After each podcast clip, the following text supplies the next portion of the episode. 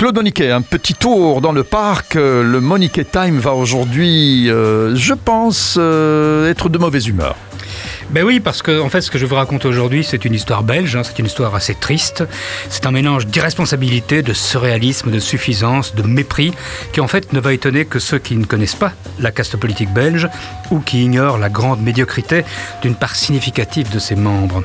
D'un côté, on a des citoyens, lassés de 12 mois de mesures restrictives, de l'autre, des ministres, qui pensent apparemment l'être de droit divin, et au milieu des juges. Et le cadre de cette pièce, c'est bien entendu la crise du Covid et sa gestion calamiteuse. Je sens que vous avez simplement envie de déballer et de- d'en découdre.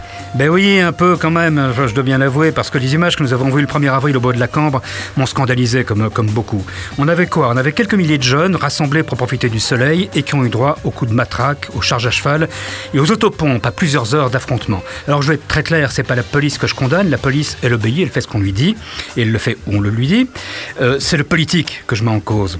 Je le mets en cause pour le dos pas de mesure. On a vu des manifestations durant la pandémie qui ont rassemblé des milliers de personnes sans masque et sans aucune distanciation sociale et qui n'ont donné lieu à aucune intervention policière. Alors je m'interroge, pourquoi sortir l'artillerie lourde le 1er avril?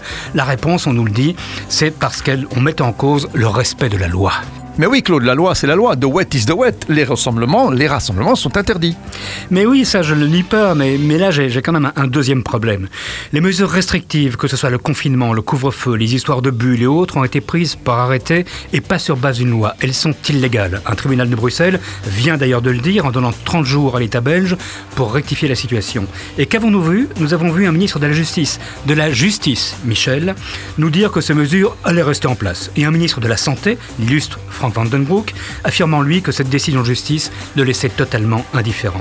Alors quand on est ministre, qu'on impose des mesures illégales et qu'on se rit ensuite des décisions de justice, on ne donne pas de leçons sur le respect de la loi. C'est, me semble-t-il, une simple question de décence. Mais alors, comment vaincre le virus? Parce que la question, elle est là. Voilà. Ben évidemment, il faut le vaincre, euh, mais il y a déjà un certain temps que des épidémiologistes sérieux, respectables, comme Yves Capiters, répètent qu'il faut faire baisser la pression.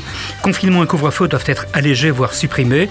Les gestes barrières, la détection, l'isolement des personnes contagieuses, la protection des plus fragiles peuvent suffire, comme en Asie. Il faut surtout arrêter les mesures incompréhensibles, comme cette règle de la, fenêtre dans les trains à destination de la mer. Euh, alors on doit aller près de, la fenêtre en y allant, on peut être n'importe où quand on revient, on se demande dans quel cerveau confie dans la stupidité une telle, une telle idée a pu naître. Si on cherche l'adhésion de la société, la solution est simple, des mesures claires, justes, intelligentes, proportionnées, équilibrées et légales. On parie sur l'intelligence des gens et pas sur la peur de la sanction. Mais le 1er avril, le politique avait le choix entre la tolérance et la répression, entre la carotte et le bâton. Il a choisi le bâton, c'est dommage, la matraque a peut-être achevé de briser le peu de crédibilité qui restait à nos politiques.